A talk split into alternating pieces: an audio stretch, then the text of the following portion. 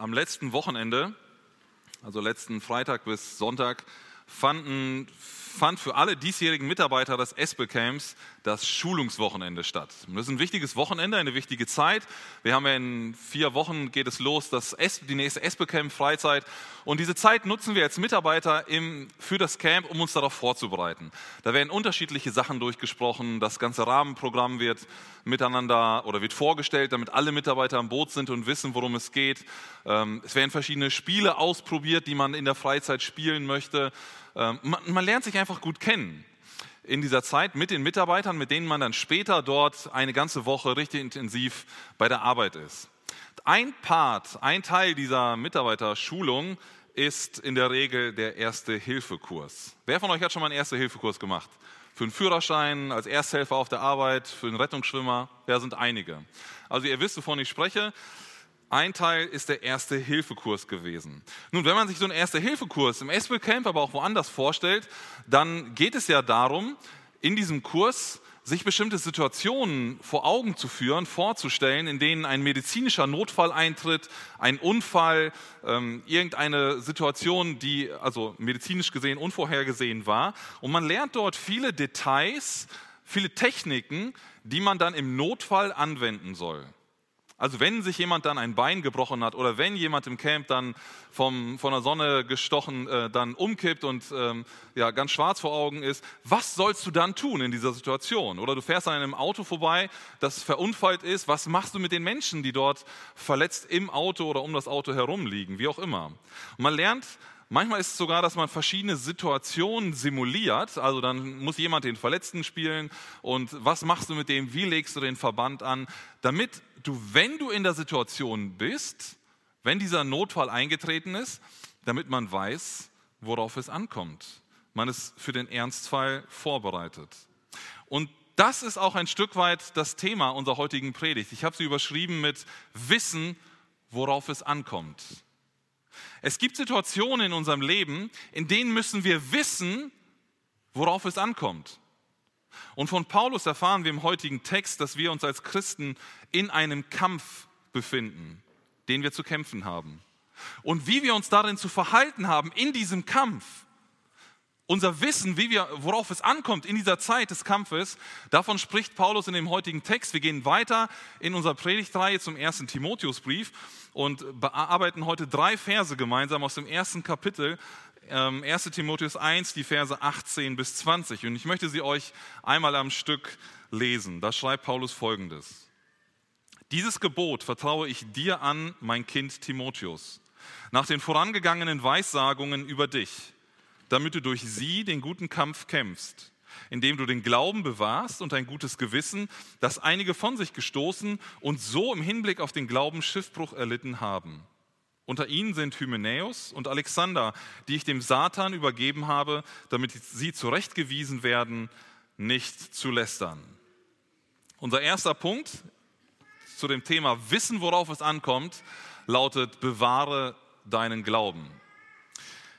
Im Abschnitt, den wir letzten Sonntag betrachtet haben, ähm, also den Versen direkt vor unserem Text, da berichtet Paulus richtig übersprudelnd davon, wie er Gottes Gnade und Gottes Handeln in seinem Leben erfahren hat. Er berichtet über lange Sätze oder viel, mit vielen Sätzen davon, was, was, was Gott in seinem Leben gewirkt hat, wie groß Gottes Gnade ist und dass Gott ihn als früheren Feind des Christentums, der Christen verfolgt hat, der gegen Christus gearbeitet hat, wie er ihn aus dieser Situation herausgezogen hat und wie er ihn zu einem Diener Gottes gemacht hat. Und das beschreibt Paulus ziemlich ausufernd. Und dann kommt es irgendwie zu so einem inhaltlichen Bruch, so scheint es, zu dem Text, den ich gerade vorgelesen habe, wo Paulus auf einmal von einem Gebot spricht. Er, er sagt, dieses Gebot, ja, worauf bezieht er sich denn eigentlich? Die ganzen Verse davor, wenn ihr mal reinschaut, da gibt es kein Gebot, da gibt es keine Aufforderung, tu das oder tu jenes, sondern direkt dort im Zusammenhang finden wir kein eindeutiges Gebot. Allerdings erinnert er Timotheus ganz am Anfang des Briefes, in den Versen 3 bis 5, an eine frühere Anweisung, ein früheres Gebot, das er Timotheus gegeben hatte. Und diese frühere Anweisung, die betraf auch schon den Umgang mit dem Glauben oder mit ihr Lehrern, die in die Gemeinde kommen und wie Timotheus mit diesen umgehen soll, mit diesen Menschen, die den Glauben verdrehen. Da sehen wir in Vers 3 des gleichen Kapitels, da schreibt Paulus, so wie ich dich bat, als ich nach Mazedonien abreiste, in Ephesus zu bleiben, damit du einigen Weisungen erteiltest, nichts anderes zu lehren. Und dann führte das noch aus, Fabeln und äh, unnütze Streitfragen und so weiter. Also Timotheus hatte den Auftrag von Paulus bekommen, darauf zu achten, dass das Evangelium richtig gelehrt wird dass Gottes Wort richtig weitergegeben wird an die Gemeinde. Das war der ursprüngliche Auftrag und Paulus erinnerte ihn schon daran am Anfang des Briefes. Und jetzt bezieht Paulus sich nochmal auf dieses Gebot. Ähm, ein anderes Gebot finde ich in diesem Zusammenhang nicht. Und ich glaube, das passt auch inhaltlich zu dem, was er hier sagt. Also er knüpft auch inhaltlich daran an. Timotheus soll sich also daran erinnern, dass es sein Auftrag ist, das Evangelium richtig zu lehren das Evangelium in seiner ganzen Wahrheit und Klarheit weiterzugeben und da keine Abstriche zu machen. Timotheus musste daran erinnert werden, sich auch nicht von falschen Lehrern irgendwie abdrängen zu lassen oder ja, sie so weit so populär in der Gemeinde werden zu lassen, dass sie die ganze Gemeinde in eine falsche Richtung bringt. Timotheus sollte gegen diese falschen Lehren kämpfen. Und nicht nur Paulus hat das an Timotheus als Anordnung weitergegeben. Hier steht, ähm, dieses Gebot vertraue ich dir an nach den vorangegangenen Weissagungen über dich. Man kann auch laut Wörterbuch übersetzen, gemäß den Weissagungen oder entsprechend der Weissagungen über dich, die es gibt. Also auch diese Weissagungen, die dort ausgesprochen worden sind, die gingen also in die gleiche Richtung. Paulus sagt das gleiche wie diese Weissagungen. Timotheus, komm deinem Auftrag nach.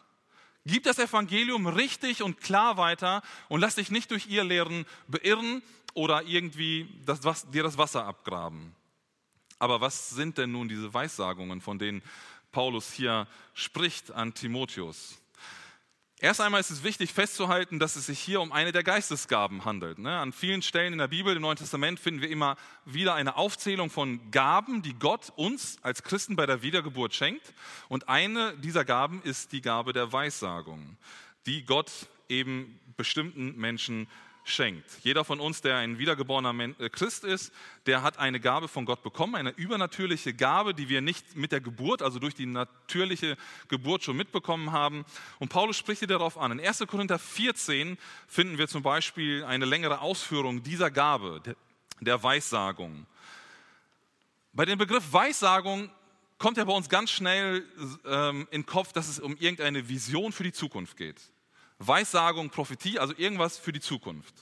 Ja, das steckt da auch mit drin, aber das ist nicht der Hauptteil, der damit verbunden ist. Wenn wir uns im Alten Testament die Propheten anschauen, dann haben die natürlich etwas auch weitergegeben, was die Zukunft betraf. Also Gott gab ihnen bestimmte Visionen für die Zukunft. Aber in allererster Linie haben diese Männer im Alten Testament, diese Propheten Gottes, Gottes, Gottes Reden repräsentiert zum Volk Gottes. Also Gott sprach durch diesen Kanal der Propheten zum Volk Gottes. Und der Hauptbestandteil des Dienstes dieser Propheten war es, im Namen Gottes in das Leben des Volkes Israel hineinzusprechen. Sie sollten warnen, sie sollten zurechtweisen, sie sollten ermutigen, auf dem richtigen Weg zu bleiben. Und das taten sie immer und immer wieder. Lest euch die Propheten durch im Alten Testament. Im Kern beriefen sie sich dabei auf die Gebote Gottes. Also immer wieder kommt diese Aufforderung, Gott hat uns gesagt, wir müssen den Sabbat halten und wir tun das nicht. Im Gesetz steht das, also die haben gepredigt, das Wort Gottes gepredigt und haben darauf verwiesen, Gott hat uns doch gesagt. Oder wir müssen den Zehnten geben und wir geben gar nichts. Das Haus Gottes verkommt, die Priester können ihren Dienst nicht tun die Leviten. Wir tun nicht das, was Gott in seinem Wort gesagt hat. Und sie berufen sich auf das Gesetz, und legen das Wort dem Volk vor und sprechen das Wort Gottes in die Situation des Volkes hinein und fordern es auf, sich an Gottes Wort zu halten. Und dieses Wesen der Weissagung oder Prophetie deckt sich auch mit Paulus Verständnis von dieser Geistesgabe. In 1. Korinther 14,3, da sagt Paulus, wer aber weissagt, redet zu den Menschen zur Erbauung und Ermahnung und Tröstung. Also ganz wichtig, es ist nicht nur dieses in die Zukunft sprechen, bei der Weissagung oder Prophetie, sondern in allererster Linie Gottes Wort anzuwenden in das Leben eines Menschen. In der Apostelgeschichte finden wir aber auch tatsächlich Beispiele, in denen in der neutestamentlichen Zeit Propheten auch Zukunftsweisungen erhalten haben und etwas in die Zukunft vorhergesagt haben.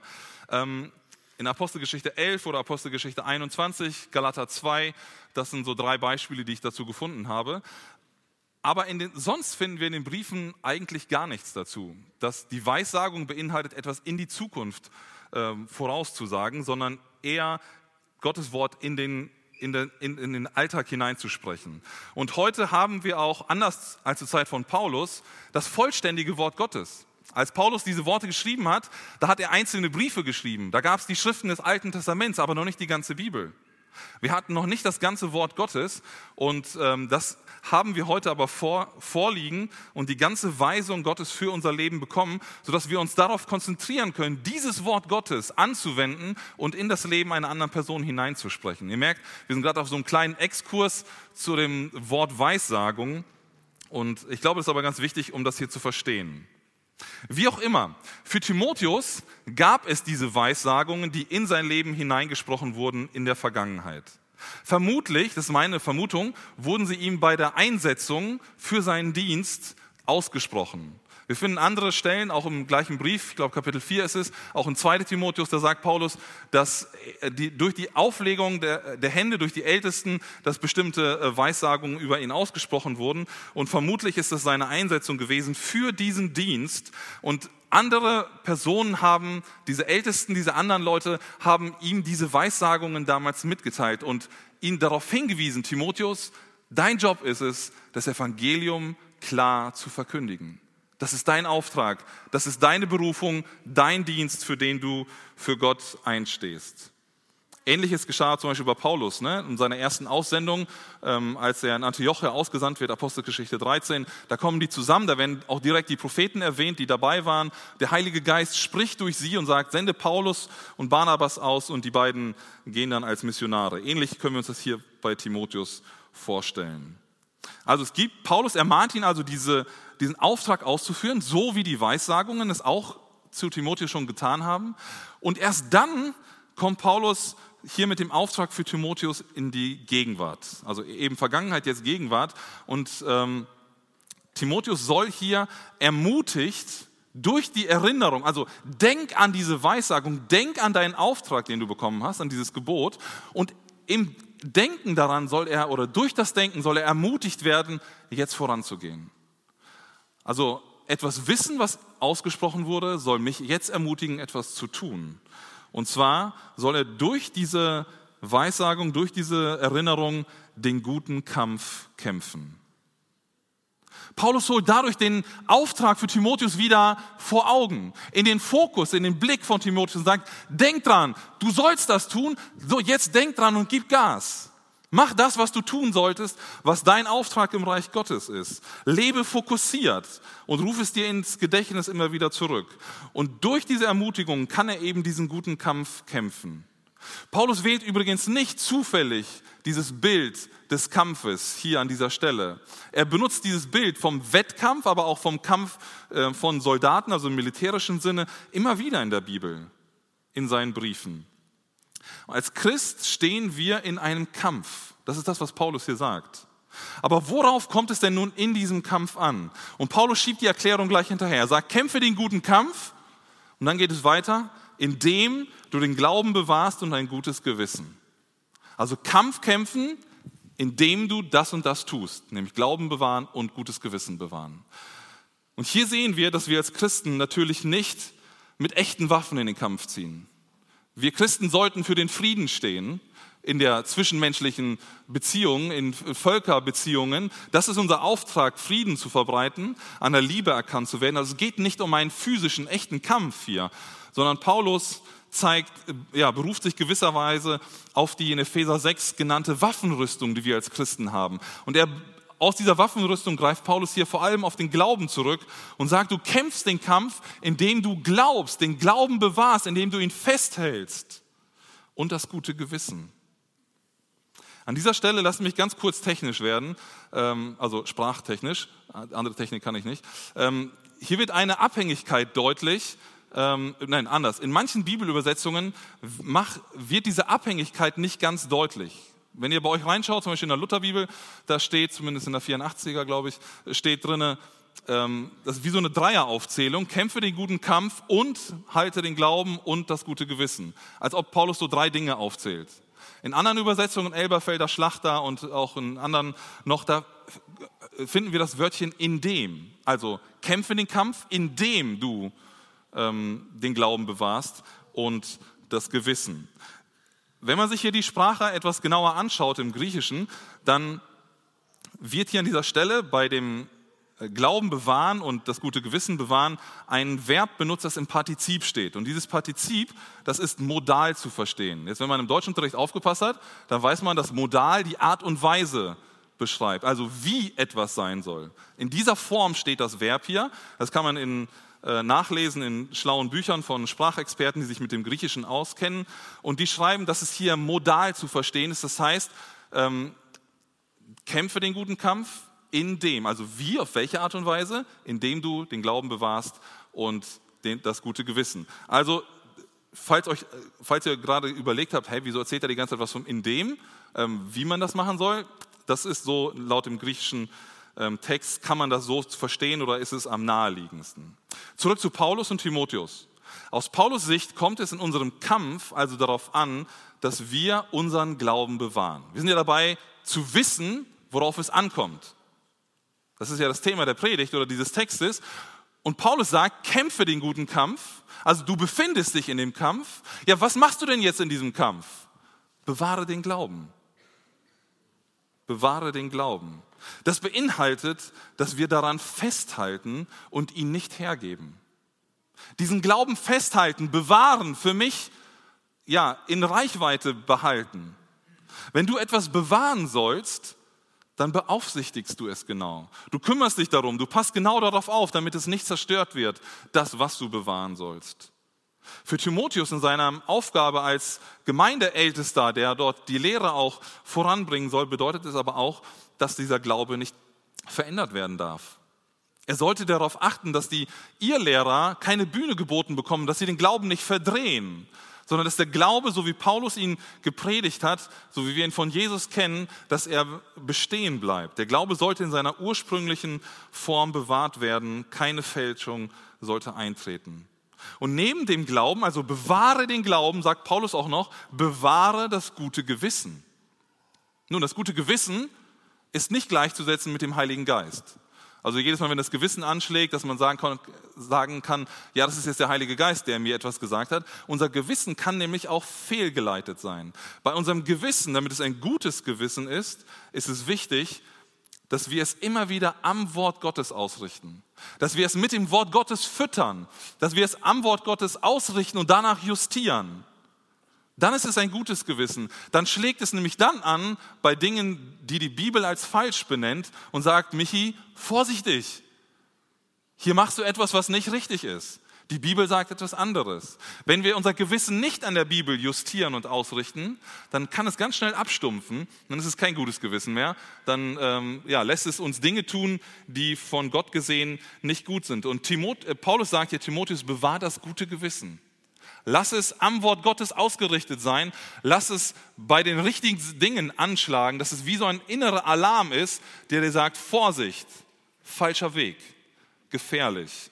Hier kann Sünde auf dich warten oder ähm, ja, andere Schwierigkeiten. Hast du schon mal auf etwas Wertvolles von jemand anderem aufpassen müssen? Falls ja, dann weißt du, wie man sich ja fühlt. Man bekommt etwas Kostbares und soll darauf aufpassen, eine gewisse Zeit, äh, bis man es dem anderen wieder zurückgeben kann. Etwas sicher verwahren vielleicht.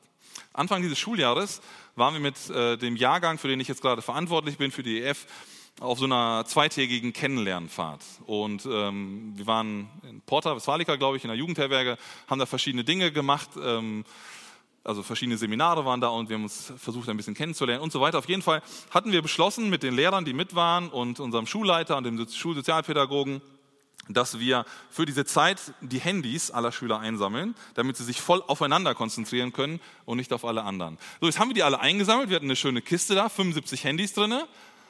Und dann die Frage, ja, was machen wir jetzt damit eigentlich? ja, Michi, nimm du die mal mit in dein Zimmer. Okay. Dann habe ich diese Kiste mit den Handys gehabt, 75 Handys. Ich habe gesagt, alle ausschalten. Wenn ich irgendeinen Wecker höre nachts, dann gibt es Ärger. Hat auch geklappt. Äh, ich, ich habe zumindest nichts gehört. Vielleicht habe ich auch nur fest geschlafen. Ich habe auf jeden Fall diese Kiste bekommen und hatte 75 Handys und dachte, ja, was mache ich denn jetzt damit? Morgen muss, muss ich die wieder alle heile und äh, vollständig zurückgeben können an die Schüler, sonst habe ich ein Problem nachher. Jetzt habe ich diese Handykiste genommen, bin in mein Zimmer gegangen, habe die ganz oben auf den Schrank draufgestellt, habe das Fenster geschlossen, auch wenn ich im dritten Stock war, ähm, dachte, dass da bloß keiner durchs Fenster kommt. Und wenn ich den Raum verlassen habe, habe ich den Schlüssel so oft herumgedreht, bis er nicht mehr weiterging. Also, dass die Tür wirklich abgeschlossen war. Ich wollte dieses Gut, das mir anvertraut war, bewahren. Aus meiner Sicht wollte ich alles möglich tun, alles Mögliche tun, damit das, was ich bewahren sollte, auch nachher noch da ist. Auch nachher noch in dem Zustand ist, wie ich es bekommen habe. So oder ähnlich können wir uns das bewusste Bewahren oder das Festhalten des Glaubens, von dem Paulus hier spricht, und des guten Gewissens vorstellen, zu dem Paulus Timotheus auffordert. Paulus sagt, bewahre diesen Glauben. Halte ihn fest. Sorg dafür, dass er nicht abhanden kommt, sondern dass er bei dir bleibt, so wie du ihn bekommen hast. Was können wir als Anwendung aus diesem ersten Textteil für uns lernen? Und ich glaube, als erstes müssen wir für uns festhalten, in unserem Leben als Christen stehen wir in einem Kampf. Punkt. Diese Erkenntnis ist erstmal extrem wichtig. Paulus spricht davon, kämpfe den guten Kampf. Das heißt, wir stehen in einem Kampf. Bob Pearl, ein amerikanischer Pastor, der mal vor einigen Jahren nach einer Predigerkonferenz hier bei uns gepredigt hat im Gottesdienst, der sagte in diesem Gottesdienst einen Satz, der mir hängen geblieben ist, und der lautet wie folgt: Das Leben als Nachfolger Jesu ist kein Spielplatz, sondern ein Schlachtfeld. Das Leben, in dem du dich befindest als Nachfolger Jesu, ist kein Spielplatz, auf dem du dich austoben kannst, auf dem du Dinge machen kannst, auf die du gerade Bock hast, sondern das Leben als Nachfolger Jesu ist ein Schlachtfeld. Du und ich als Nachfolger Jesu stehen in einem Kampf. Und dessen müssen wir uns bewusst sein. In unserem Leben als Christen geht es nicht immer einfach zu. Vielleicht erlebst du in deiner Familie oder auf deinem Arbeitsplatz Ablehnung, weil du ein Nachfolger Christi bist. Da hörst du blöde Sprüche, Du erfährst vielleicht äh, eine nachteilige Behandlung. Du wirst vielleicht nicht befördert oder sonst auch kriegst immer die schlechten Aufgaben zugewiesen. Du wirst vielleicht heruntergemacht, weil du dich offen zu Jesus stellst und weil du auch auf biblische Werte ähm, ja, Wert legst, weil du ehrlich sein willst, weil du liebevoll zu anderen sein willst, weil du mit Menschen mitfühlst, weil du dich um die am Rande Stehenden kümmerst. Und dann kriegst du eben auch mit, einen mit und wirst vielleicht nachteilig behandelt. Und dann fühlst du dich manchmal wie in einem Kampf. Es ist nicht einfach, als Christ in dieser Welt zu stehen. Für manche zeigt sich dieser Kampf aber auch eher im persönlichen Leben. Du erlebst vielleicht immer wieder in deinem, auf deinem Weg mit Jesus Versuchungen, Situationen, wo von außen irgendwie Verlockungen auftreten, irgendwelche Situationen, die dich in eine bestimmte Richtung ziehen wollen oder locken wollen, die dich verführen wollen, die dich versuchen. Und es ist für dich ein Kampf. Immer wieder tappst du vielleicht in die gleiche Sünde. Und es ist für dich anstrengend und ein Kampf, dieses Leben mit Jesus zu gehen, weiterzugehen.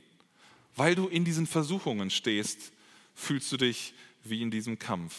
Die Nachfolge es ist ein dauerhafter Kampf und die kann anstrengend, dieser Nachfolge kann anstrengend und herausfordernd sein. Wichtig ist es für uns festzuhalten, als Kinder Gottes stehen wir in diesem Kampf. Lass uns das im Bewusstsein haben und so auch in den Alltag gehen. Und zweitens, um in diesem Kampf erfolgreich zu sein, um diesen erfolgreich beenden zu können, sagt Paulus, müssen wir den Glauben bewahren, wir müssen daran festhalten. Die Erkenntnis, dass wir in einem Kampf sind, ist wichtig. Aber was machen wir mit dieser Erkenntnis? Wir müssen daraus die richtigen Schlüsse ziehen. Wir dürfen eben nicht den Kopf in den Sand stecken und denken, ach, ich muss nur lang genug warten und nicht hingucken und dann ist der Kampf vorbei vielleicht. Es bringt aber auch nichts, als Schluss daraus zu ziehen, okay, ich bin in einem Kampf, ich hänge die Fahne in den Wind, guck mal, wo es hinflattert und dahin bewege ich mich jetzt. Also da, wo die Mehrheit hingeht, da gehe auch ich hin. Das ist auch der falsche Schluss aus, dieser, aus der Erkenntnis, dass wir uns in einem Kampf befinden. Paulus sagt, wir sollen unseren Glauben bewahren in diesem Kampf. Klammere dich daran. Lass nicht zu, dass dir jemand Zweifel einflößt, dass jemand Unfrieden äh, zwischen dir und äh, deinen Geschwistern in der Gemeinde hineinbringt, dass Streit zwischen uns kommt. Lass es nicht zu, sondern halte diesen Glauben fest, den du bekommen hast.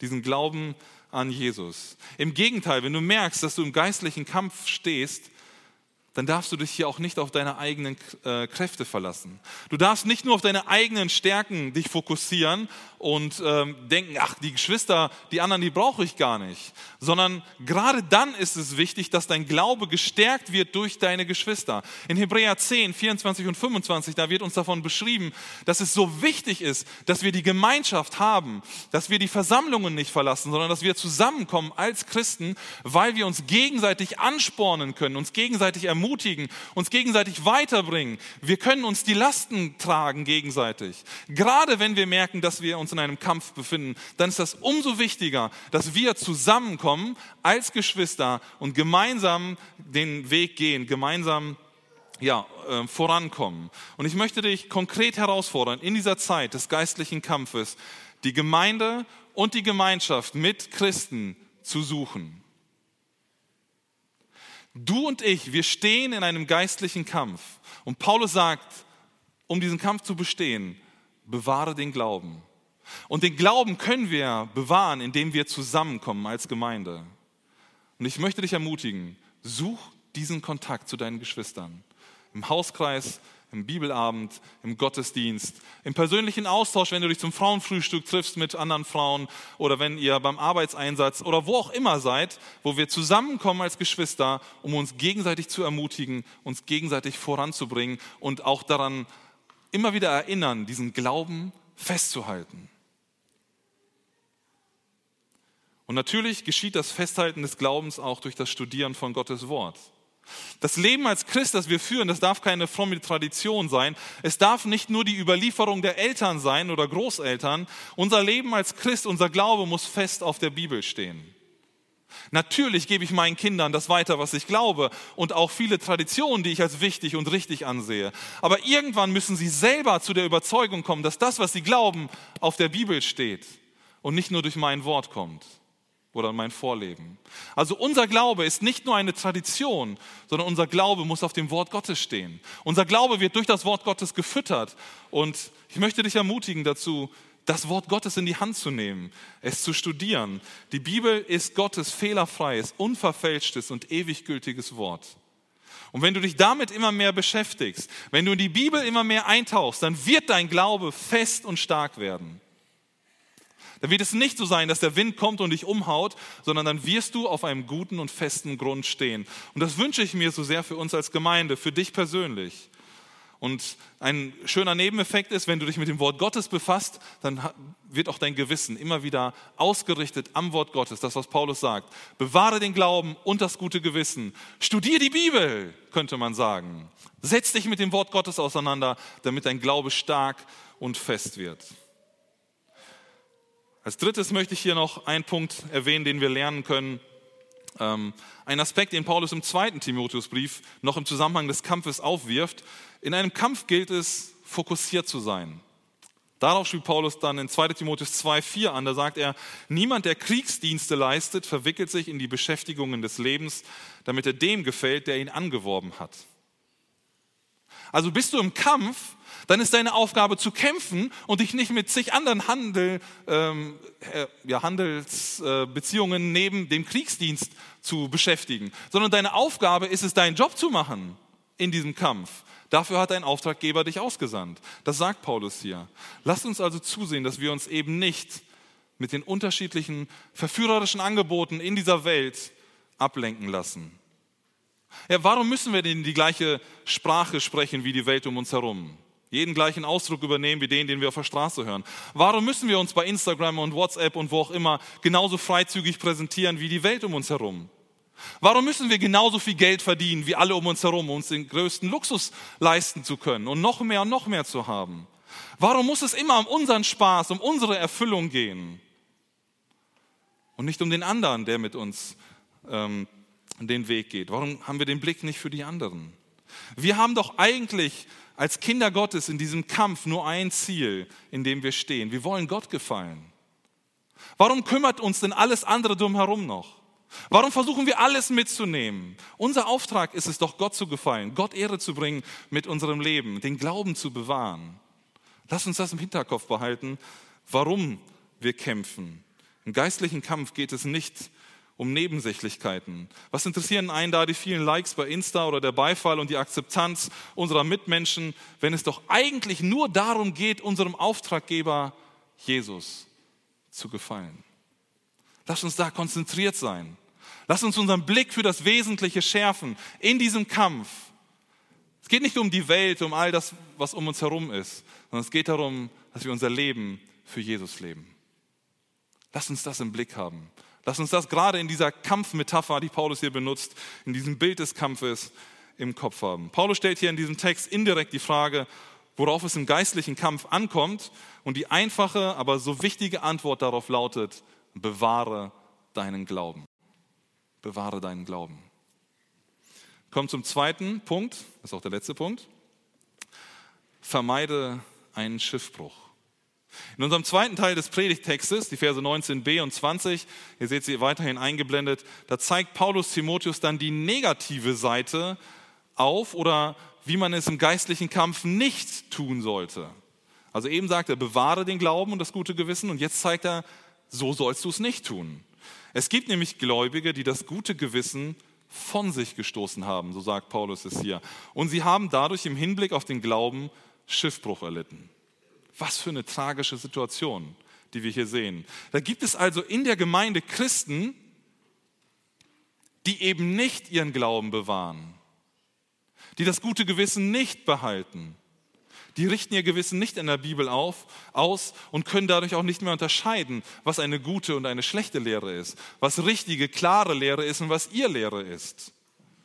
Und das führt sogar so weit, dass sie ihren Glauben verlieren. Paulus benutzt hier für den Glauben das Bild eines untergehenden Schiffes. Das Schiff geht unter. Stellt euch die Situation vor, du bist auf einem offenen Meer, auf einem Schiff und das Schiff geht unter.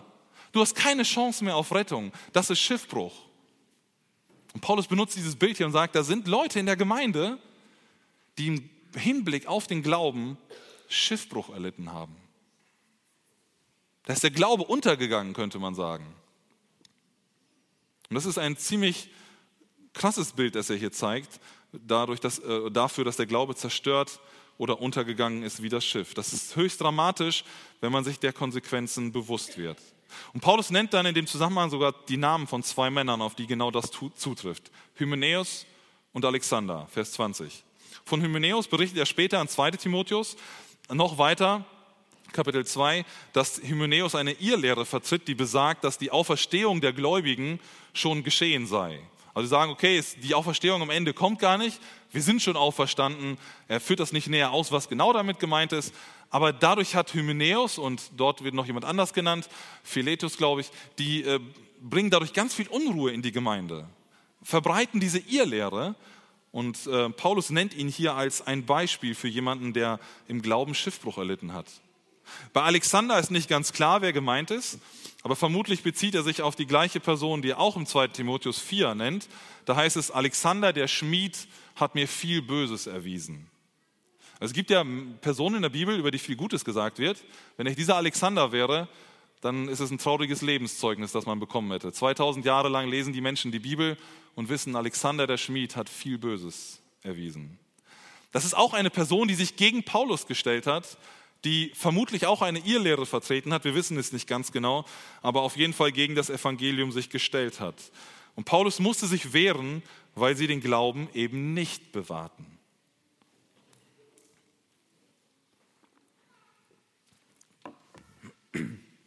Paulus schreibt deshalb, also sie haben Schiffbruch erlitten, die beiden sind gegen den Glauben gewesen und deswegen habe er sie dem Satan übergeben. Das klingt auf den ersten Blick ein bisschen seltsam, aber auch gleichzeitig heftig. Ja, was kann Paulus damit gemeint haben, wenn er sagt, ich habe diese Person dem Satan übergeben, dem Teufel? Ich glaube, dass Paulus hier auf die Verantwortung der Gemeinde anspielt, mit Sünde und mit ihr Lehrern konsequent umzugehen und diese nicht einfach weiterlaufen zu lassen. Wir benutzen ja häufig den Begriff Gemeindezucht und damit meint man ja eine gewisse Erziehung, also Besserung will man dadurch ausdrücken oder erreichen, die durch das Vorgehen erreicht werden soll. Also man, man geht bestimmte Schritte mit einer Person, um sie zu korrigieren, um sie auf den richtigen Weg zurückzubringen in dieser Erziehung.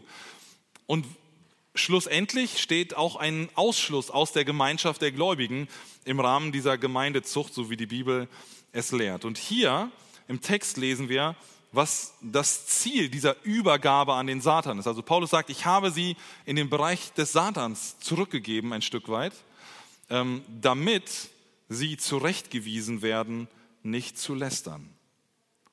Es sollte ihnen durch Paulus handeln, also durch das, was er an ihnen vollzieht, sollte ihnen bewusst werden, dass es so nicht weitergehen kann. Ihr könnt nicht diesen Weg weitergehen. Ihr dürft diese Irrlehre nicht weiter in die Gemeinde hineinbringen, weil es zu einem ja, schlechten Ende führt. Und das sollte ihnen bewusst werden. Sie sollten zurechtgewiesen werden, dass sie eben nicht den Namen Jesu oder das Evangelium verlästern. In 1. Korinther 5 1 bis 5, da gebraucht Paulus fast den gleichen Wortlaut wie hier. Er spricht dort von einer großen Sünde, die in der Gemeinde war und die die Gemeinde toleriert hat. Die haben sie geduldet. Die sind mit dem Sünder dort, äh, also sind nicht in, in Seelsorge gegangen, haben sich nicht darum gekümmert. Und Paulus schreibt dann, wie mit dieser Person umgegangen werden soll. Er sagt in 1. Korinther 5, 5, einen solchen im Namen unseres Herrn Jesus dem Satan überliefern zum Verderben des Fleisches, damit der Geist gerettet wird am Tag des Herrn. Eine Person soll also ganz bewusst aus der Gemeinde und damit aus der Gemeinschaft der Gläubigen ausgeschlossen werden. Und damit steht sie ja dann nicht mehr unter diesem besonderen Segen, den Gott auf die Gemeinde gelegt hat. Und das verstehe ich hier darunter, dass man in diesen Wirkungs, also aus der Gemeinde heraus in den Wirkungsbereich des Satans, des Teufels übergeben wurde, ähm, damit dieser Kontrast deutlich wird. Vorher bist du in der Gemeinde, du erfährst diese Liebe, du erfährst diese Hilfestellung, alles im Idealfall, du spürst den Segen Gottes und bist jetzt raus, bist im Wirkungsbereich des Satans und erfährst einen krassen Widerspruch, was dazu führen soll, dass die Person die Augen geöffnet bekommt, um wieder zurückzukommen in eine Beziehung mit Gott. Das ist immer das Ziel davon, wenn die Bibel von Gemeindezucht spricht, dass Menschen zu Gott zurückgeführt werden sollen durch diesen Kontrast. Und Paulus sagt, genau das habe ich gemacht. Mit diesen Irrlehrern, sie mussten raus. Ich habe sie dem Satan übergeben. Ich habe sie, ist ihnen deutlich gemacht, ein Stoppschild gesetzt und gesagt, so und nicht weiter. Aber wie kommt es denn jetzt dazu, dass jemand sich so völlig in diese falsche Richtung entwickelt, wenn man das Evangelium doch eigentlich kennt? Man hat es doch irgendwann gehört und hat es aufgenommen, geglaubt und dann Stück für Stück entfernt man sich immer weiter. Ihr kennt vielleicht die Situation, wenn man mit einer äh, Luftmatratze am Meer ist oder am See zum Schwimmen. Das Wetter ist richtig schön, man genießt die Sonne und man nimmt diese Luftmatratze und legt sich auf das Wasser mit der Luftmatratze und denkt, wow, super Sonne, ich kann das Leben genießen, das Wetter ist schön. Man schließt die Augen, man hört vielleicht das Plätschern des Wassers und irgendwann merkt man, die Stimmen der anderen werden immer leiser. Und du öffnest die Augen und merkst, du bist ganz schön weit rausgetrieben mit deiner Luftmatratze, ohne es zu merken. Der Wind, die Strömung hat dich weggezogen vom Strand und du bist weit auf dem offenen Meer oder weit auf dem See hinauf. Hättest du nicht rechtzeitig die Augen geöffnet, hättest du weiter gedöst und hättest dein Leben genossen, hättest du vielleicht wirklich Schiffbruch erlitten und wärst im Wasser gelandet und ziemlich nass geworden. Aber so merken wir, dass es oft ein schleichender Prozess ist. Und wir merken es gar nicht, wie wir uns immer weiter wegentwickeln von Gott unser Denken nicht mehr in der Bibel ausgerichtet ist, wir uns nicht mehr auf das Wort Gottes fokussieren und wir gehen immer Schritt für Schritt weiter. Und irgendwann sind wir weit weg vom Evangelium, weit weg von der guten Nachricht, die Jesus uns gegeben hat und sitzen vielleicht einer Irrlehre auf oder kehren dem Glauben komplett den Rücken. Was können wir aus diesem letzten Abschnitt für uns lernen? Ich denke, auf jeden Fall müssen wir Folgendes festhalten. Das falsche Verhalten im geistlichen Kampf, in dem wir alle stehen, führt zu Schiffbruch.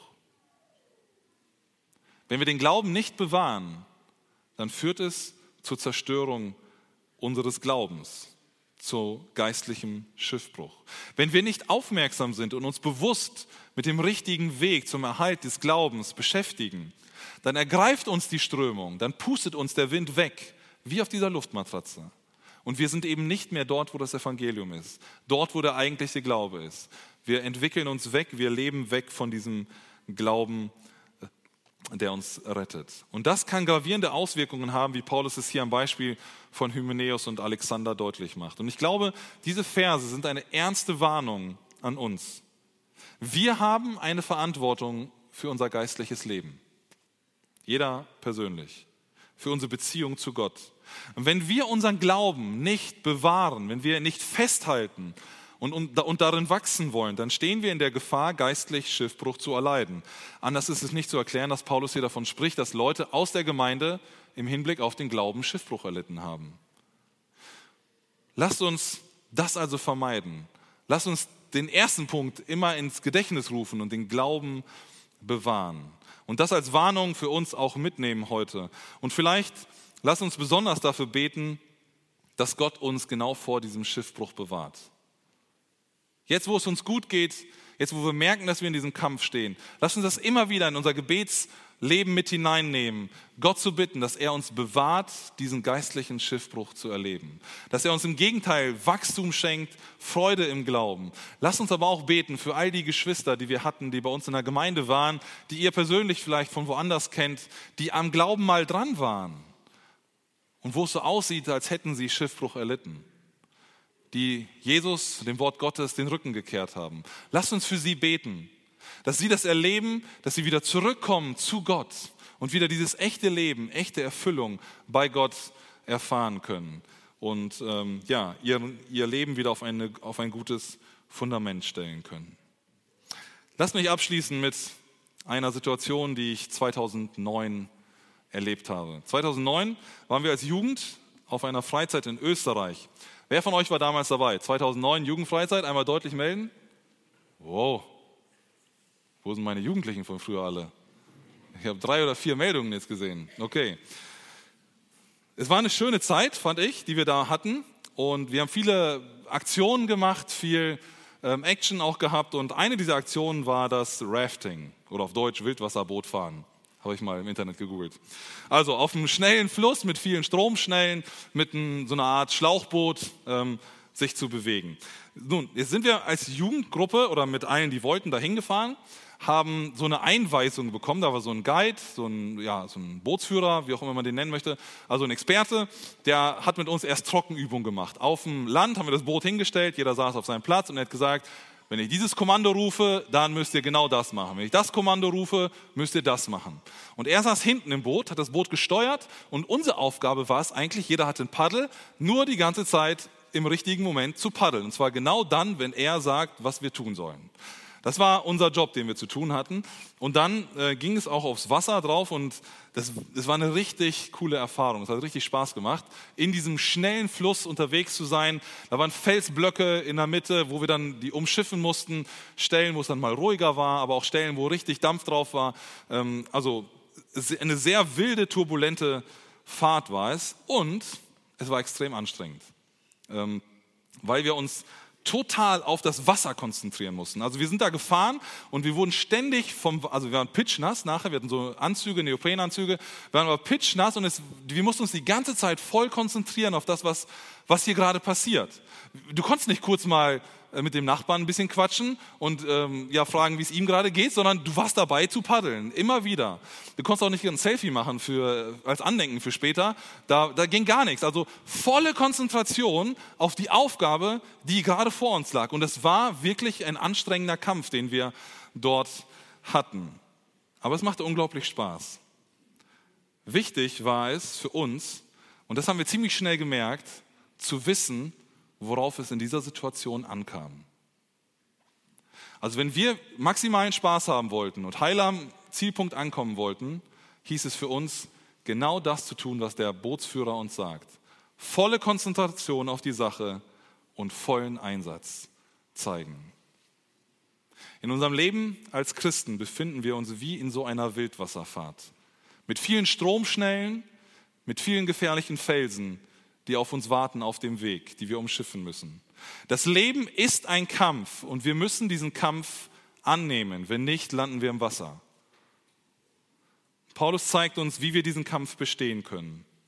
Um erfolgreich zu sein in diesem Kampf, in diesem Leben als Christ, müssen wir unseren Glauben bewahren und geistlichen Schiffbruch vermeiden.